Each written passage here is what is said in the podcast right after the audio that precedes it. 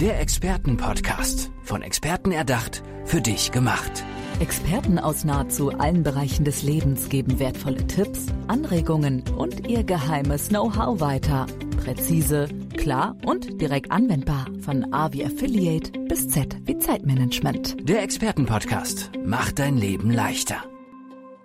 Hundefans aufgepasst und herzlich willkommen zu einer neuen Folge des Expertenpodcasts.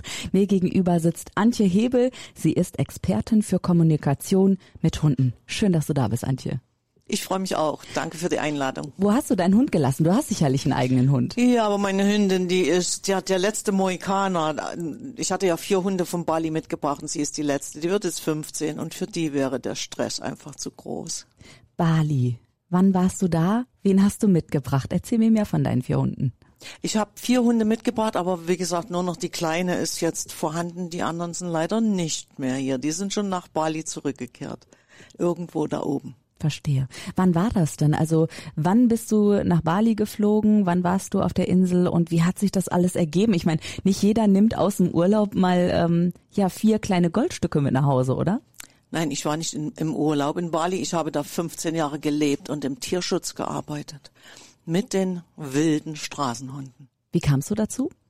Naja, ich komme ja aus der Hundebranche. Ich war ja Hundetrainer und bin nach Bali ausgewandert. Das hatte private Ursachen. Die Liebe vielleicht, Glitzer in deine Augen. Ja, so ungefähr könnte man sagen. Mhm. Und habe dann natürlich in Bali auch Hundetraining betrieben, habe dann dort ein Hundezentrum aufgebaut. Ich habe Hundetrainer ausgebildet, die Balinesen habe in Schulen gearbeitet, um das Verständnis für den Hund zu wecken, weil Hunde haben in Bali natürlich keinen großen Stellenwert. Und ja, und habe dann natürlich mit Tierärzten zusammen und Tierschutzprojekten für die Straßenhunde gesorgt. Für, wir haben die versorgt, wir haben die trainiert, wir haben die sozialisiert, damit die vermittelt werden konnten. Mhm. Jetzt bist du wieder zurück in Deutschland und wie sieht dein Joballtag aus mit deinen Hunden zusammen? Ja, nach wie vor spielen Hunde die größte Rolle. Aber jetzt habe ich ja nur noch die kleine, die Mini. Die liegt natürlich immer bei mir, die ist immer bei mir. Und mein Alltag sieht heute etwas anders aus als in Bali, weil aufgrund der Zeiten habe ich natürlich auch meine Arbeit immer mehr ins Internet verlegt. Und aufgrund meiner Expertise mit diesen Straßenhunden bekomme ich ja sehr viele Anfragen von Leuten, die überhaupt nicht in meiner Nähe leben. Mhm. Ne? Also geht da die Beratung sowieso nur online zu machen. Mhm. Und das ist auch kein Problem, weil wenn zum Beispiel jemand einen Auslandshund zu sich nimmt und dieser Hund ist sehr intensiv, dann braucht nicht der Hund Training, sondern der Mensch das braucht. meistens so, oder? Genau, der Mensch braucht die Information, wie muss ich denn mit so einem Tier, das so viele schlechte Erfahrungen hatte, überhaupt umgehen? Wie kriege ich denn das Vertrauen eines solchen Hundes? Und wie kann ich den mit in die Öffentlichkeit nehmen, dass der nicht voller Ängste ist oder dass der keine Aggressionen entwickelt. Also das ist mhm. alles für den Menschen, nicht so sehr für den Hund. Sehr schön. Wer kommt denn auf dich zu und wie fängst du die ein? Also du musst ja auch, wenn sich eine Hundehalterin oder ein Hundehalter bei dir meldet, musst du denen jetzt ja auch irgendwie durch die Blume mal sagen, äh, nach dem Motto, das ist nicht dein Hund, das bist du. Wir müssen an der gemeinsamen Kommunikation arbeiten. Wer meldet sich da und wie gehst du dann auf die Menschen ein und auf die Tiere? Da melden sich die verschiedensten Menschen. In der Regel sind das Menschen, wie gesagt, mit Auslandshunden, mit Tierschutzhunden oder die Hundebesitzer, die schon in zwei oder drei Hundeschulen waren und keine Erfolge hatten. Die kommen dann zu mir und sind dann sehr erstaunt, wenn ich sage, pass mal auf, wir lassen jetzt mal den Hund ganz weg weil der Hund ist, wie er ist und den können wir nicht ändern. Der hat seine Charakteristik, der hat sein Temperament. Das ist genetisch festgelegt und da sind wir nicht in der Lage, das, das irgendwie umzuschreiben. Mhm. Hast du ein Beispiel? Hast du ein Beispiel, um mal so ganz konkret zu werden? Also wo liegt der Hase da im Pfeffer? Bei den Hunden? Bei den Hunden, bei den Menschen, was sind so typische Probleme, Kardinalsfehler, wo du sagst, okay, wenn man das befolgt, äh, dann hat man schon viel richtig gemacht. Naja, das größte Problem ist, dass die Hunde ja schon sehr lange mit uns leben und jeder Mensch mich inbegriffen, irgendwo immer das Gefühl hat, na, der versteht mich doch. Der weiß doch, was ich meine. Na, der, der, der, es geht doch gar nicht anders. Wir leben doch in einem Zimmer zusammen, in einem Haus. Der muss doch wissen, was ich Verstehen. meine. Und das können die nicht. Und dann werden die natürlich viel zu sehr zugelabert. Ne, die werden viel zu sehr in den Mittelpunkt gestellt. Und das sind so Sachen, das verursacht bei dem Hund oft Stress. Ungewollt. Natürlich meinen es die Menschen gut. Äh, die lieben ja ihren Hund. Aber Liebe alleine nützt eben nichts. Das heißt, ich höre schon ganz klar aus, Kommunikation mit dem Hund geht nicht über die Worte, sondern über ganz viele andere Dinge. Worüber läuft die Kommunikation mit dem Hund? Wie kommunizierst du mit deinen Hunden auch? Ich kommuniziere mit meinen Hunden über Gesten, über ganz bestimmte Formen von Blickkontakt, nicht erzwungen, sondern in bestimmten Momenten, wenn ich zum Beispiel mit meinem Hund spazieren gehe und dann sehe ich ja, der guckt zu mir hoch.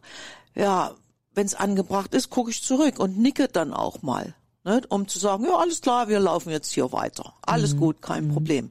Das ist ein Feedback, das ist ein Dialog, den ich mit den Hunden habe. Ne? Oder ich guck halt weiter, weil ich denke, ja, ich weiß nicht, ich glaube, hier irgendwo müsste eine Straße sein, das muss ich mal aufpassen. Dann kann ich natürlich nicht zu meinem Hund gucken. Und das spürt der und merkt dann, oh, die guckt jetzt nach Feinden, nach Gefahr. Super, jetzt fühle ich mich richtig sicher. Mhm. Das ist Kommunikation im Sinne des Hundes. Ja.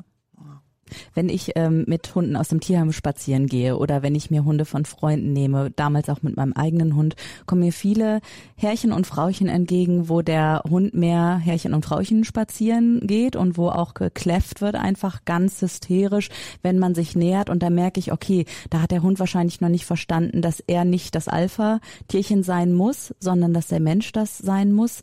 Ähm, ist das eine Erkenntnis, die viele Hundehalter gar nicht haben und die du erst, wo du wirklich bei Adam und Eva so sozusagen anfangen muss? Ähm, naja, also dieses Alpha-Tier gibt's nicht bei Hunden. Das gibt's bei Wölfen, aber Hunde sind keine Wölfe. Hunde leben in Gruppen und zwar gleichberechtigt. Und dann ist der vorne, der irgendetwas wittert, der irgendetwas sieht, irgendwas, was wichtig ist und alle gehen hinterher. Das muss nicht dieses, dieses Leittier sein, also dieser Verantwortliche, der die Familie führt. Ja, das kann auch das schwächste Glied sein. Bei mir war das ganz oft bei meinen Hunden. Die kleinste, die ich jetzt noch habe, mhm. das war die unsicherste, die skeptischste. Und die ist immer hinten gelaufen. Immer. 50, 100 Meter hinter uns. Aber wenn es auf den Rückweg ging und die wusste genau, wo jetzt der Weg lang geht, im Wald oder im Gelände, dann ist die plötzlich nach vorne gegangen. Mhm. Und die anderen Hunde, die natürlich erfahrener waren, die selbstbewusster waren, meine drei anderen, die haben die auch vorne gelassen, weil es war ganz witzig. Wenn dann irgendetwas kam, dass da plötzlich ein Baum stand, der war umgefallen oder ein Baum umgefallen war oder jemand kam uns entgegen, ein Radfahrer oder irgendwas, dann ist die Kleine stehen geblieben, hat so gemacht, als ob sie irgendwo schnuppert oder ob sie sich jetzt gerade mal am Ohr kratzen muss, so geflissentlich so, na, dann geht ihr mal jetzt vor. Dann hat sie wieder die Starken vorgelassen wenn die dann an ihr vorbei waren und wieder diese vordere Position hatten, dann ist sie wieder hinterher getrottelt. Schön. Mhm. Ja, also der vorne muss nicht unbedingt Alpha sein, aber das ist diese Führungsposition natürlich, die der Mensch irgendwo braucht, weil wir müssen ja den Hund durchs Leben führen. Wir kennen uns aus in dieser Welt und wenn der der Hund vorne wäre, hätte er auch die volle Verantwortung und das geht nicht. Ja, vor allen Dingen bei kleinen Hunden oder bei Welpen. Nur das ist natürlich jetzt wieder eine Sache, diese Führung. Damit haben Frauen ganz viel Probleme. Mhm. Ja? Das weißt du natürlich, weil du mit ganz vielen Menschen schon gearbeitet hast und diese Erfahrung einfach hast. Warum ist das so? Wie erklärst du dir das? Äh, ich denke mal, das ist ein gesellschaftliches Problem oder weiß ich nicht, ein Erziehungsproblem. Ich bin ja selber eine Frau und ich kenne das ja. Wir werden ja so naja, ganz gerne mal klein gehalten. Sei mal lieb, sei mal brav, sei mal schön. Tu mal alles, damit es der Familie gut geht. Äh, kümmere dich um die Eltern und um die Schwiegereltern und um das und um das und regel mal alles. Aber kümmere dich nicht um dich selber. Und daher rührt das Ganze so ein bisschen. Nehme ich mal an, weil Frauen haben ja. Probleme damit, Forderungen zu stellen oder einfach zu sagen, so, jetzt gehen wir da los und jetzt machen wir das und Hund geht einfach mit. Ja. Und ich habe dich ja gerade zwei Minuten vor dem Gespräch kennengelernt und ich bin mir sicher, du hast dieses Problem nicht. Du weißt, wo der, also du weißt, wo es lang geht, du weißt auch, was du haben möchtest und du kannst das natürlich dann in dem äh, in dem Moment auch den Hunden natürlich gut vermitteln. Die brauchen also eine klare Anweisung. Ähm, jetzt würde ich trotzdem einmal gerne in eine andere Richtung mit dir gehen und mal darauf blicken. Wir sind im Corona-Jahr 2020, blicken auf 2021. Ähm, wie ist denn die Lage? Du hast gesagt, du arbeitest viel auch mit äh, Hilfsprojekten zusammen und hast das auch früher gemacht. Wie ist denn da die Lage gerade? Siehst du da einen Missstand? Ist es gerade noch extremer? Ähm, brauchen die noch mehr Hilfe oder war es auch schon vorher einfach so, dass Hilfebedarf da ist? Nee, also ich finde da keine Änderung bei Corona. Ich sehe es nur bei den Hundeschulen, bei den, äh, die bei mir in der Nähe sind. Ähm, die kriegen etwas weniger zu tun. Aber ich denke, das Problem mit den Hunden, das, das geht ja, das geht ja nicht weg. Also wenn ein Hund den Nachbarn beißt oder seinen Besitzer, dann ist das egal, ob Corona ist oder nicht. Der braucht Hilfe. Hm. Ich finde es immer so ein bisschen ambivalent, weil der Hund ist so der beste Freund des Menschen. Auf der einen Seite, wir betütteln die, ne? Und auf der anderen Seite gibt es so viele Hunde, denen es schlecht geht. Warum? Wo meinst du, dass es denen schlecht geht? In Entwicklungsländern in oder bei uns? Entwicklungsländern, genau, in anderen Ländern. Vielleicht hat, ähm, haben andere Länder auch einfach, du hast es gerade schon mal angerissen, Bali hat einfach oder die Balinesen haben ein anderes Verhältnis zu ihren Haustieren. Rührt das so ein bisschen daher? Oder auch, es gibt ja auch Missstände einfach in Deutschland, wo es vielen Hunden schlecht geht, im Tierheim. Also ich will nicht sagen, dass es allen Hunden im Tierheim schlecht geht, um Gottes Willen. Aber mh, naja, jemand hat ja sich einen Hund geholt und hat dann entschieden, nee, ist doch nichts für mich, danke, und gibt dieses Lebewesen, was eigentlich ein Familienmitglied sein sollte, wieder ab. Und das meine ich, dass wir ne, auf der einen Seite sehr betütteln und bester Freund und auf der anderen Seite wieder dieses Lebewesen aus unserem Leben schieben. Das, das geht irgendwie für mich nicht zusammen. Ich verstehe das einfach nicht.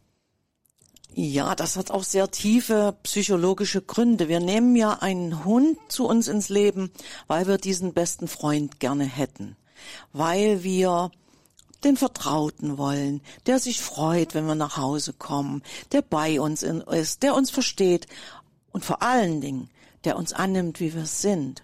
Mit allen Ecken, mit allen Kanten, egal ob wir einen Buckel haben oder ob wir unmusikalisch sind oder schlecht mhm. in Mathe waren, das interessiert den Hund nicht.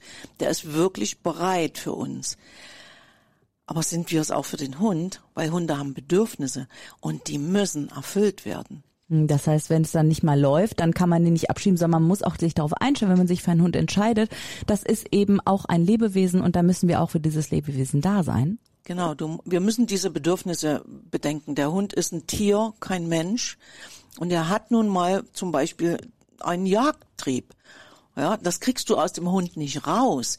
Aber du kannst es umlenken und du kannst es dir zunutze machen. Nur das ist mhm. mit Arbeit verbunden. Mhm. Das reicht nicht dann mit so einem Hund eine halbe Stunde am Tag spazieren zu gehen und ansonsten mit dem zusammen Fernsehen zu gucken.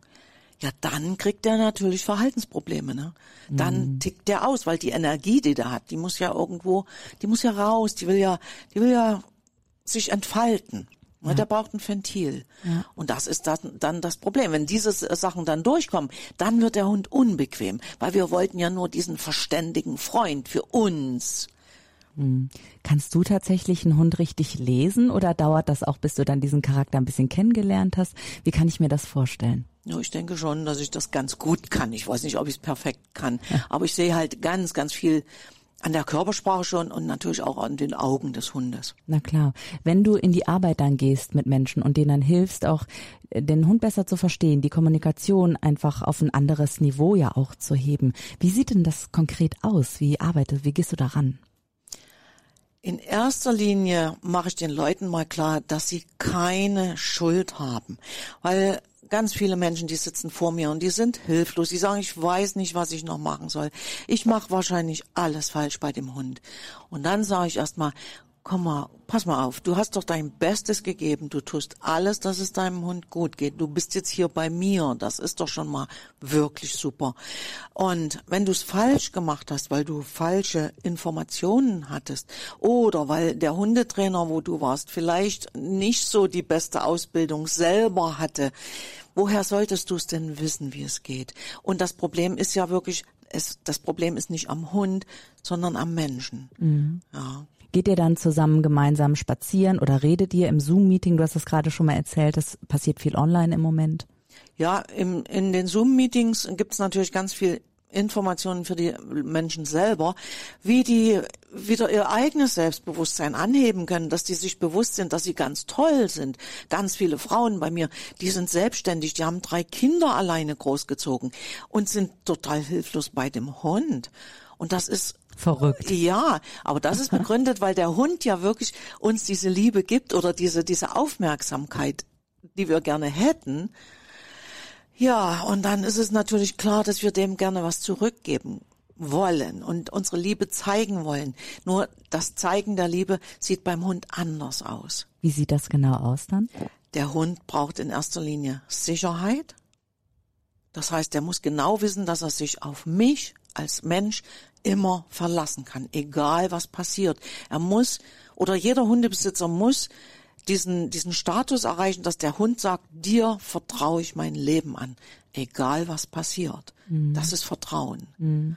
Wird das Vertrauen schon angerissen oder bröckelt das, wenn ich jetzt meinen Hund acht Stunden alleine lasse, weil ich arbeiten gehe? Oder interessiert ihn das gar nicht? Nee, das ist nicht ganz so schlimm, wenn der Hund vorher und nachher so richtig ausgepowert wird. Also so, dass es ihm auch wirklich was nützt. Ne? Mit einem Couch Potato nützt nichts, dass du mhm. äh, durch die Gegend rennst. Da musst du halt Konzentrationsübungen oder irgendwelche anderen Sachen machen. Also wirklich so, wie es dem, wie es dem Hund dienlich ist. Mhm. Das ist okay. Das Problem ist wirklich ähm, diese Auslastung als Hund, dass wir dem Hund geben, was er wirklich braucht. Und da kannst du ganz viel unterstützen, wer jetzt neugierig geworden ist. Auf Antje Hebel, übrigens in deiner ähm, Expertenkarte habe ich gelesen, das ist so ein kleines Briefing, was ich bekomme, um was über dich zu erfahre. Stand bei Geburtsdatum, hast du eingetragen, ja, ich lebe. Wunderschön, sehr sympathisch. Ähm, das war so die ersten, das waren die ersten Worte, die ich von dir gehört habe. Ähm, was sind denn, ich will jetzt nicht sagen die letzten Worte, das wäre zu düster, ne? Aber die letzten Worte für diesen Expertenpodcast, für diese Folge. Hm, hast du ein Lebensmotto oder sowas? Oder äh, Worte, die du immer wieder gerne anbringst oder erzählst, auch die du gerne stehen lassen möchtest, so zum Ende? Na, ich würde sagen, die Freundschaft und die Liebe unserer Hunde, die erringen wir nicht mit Disziplin, Erziehung oder Gewalt, sondern nur mit Vertrauen und Geduld und Verständnis. Sagt Antje Hebel, die auch sagt, ja, ich lebe. Sie ist Expertin für Kommunikation mit Hunden und wer neugierig geworden ist. Und ich bin mir sicher, das seid ihr auf jeden Fall. Kann sich mehr informieren, zum Beispiel auf antjehebel.com. Danke, dass du da warst, Antje. Der Expertenpodcast. Von Experten erdacht, für dich gemacht. Wertvolle Tipps, Anregungen und ihr geheimes Know-how. Präzise, klar und direkt anwendbar. Der Expertenpodcast macht dein Leben leichter.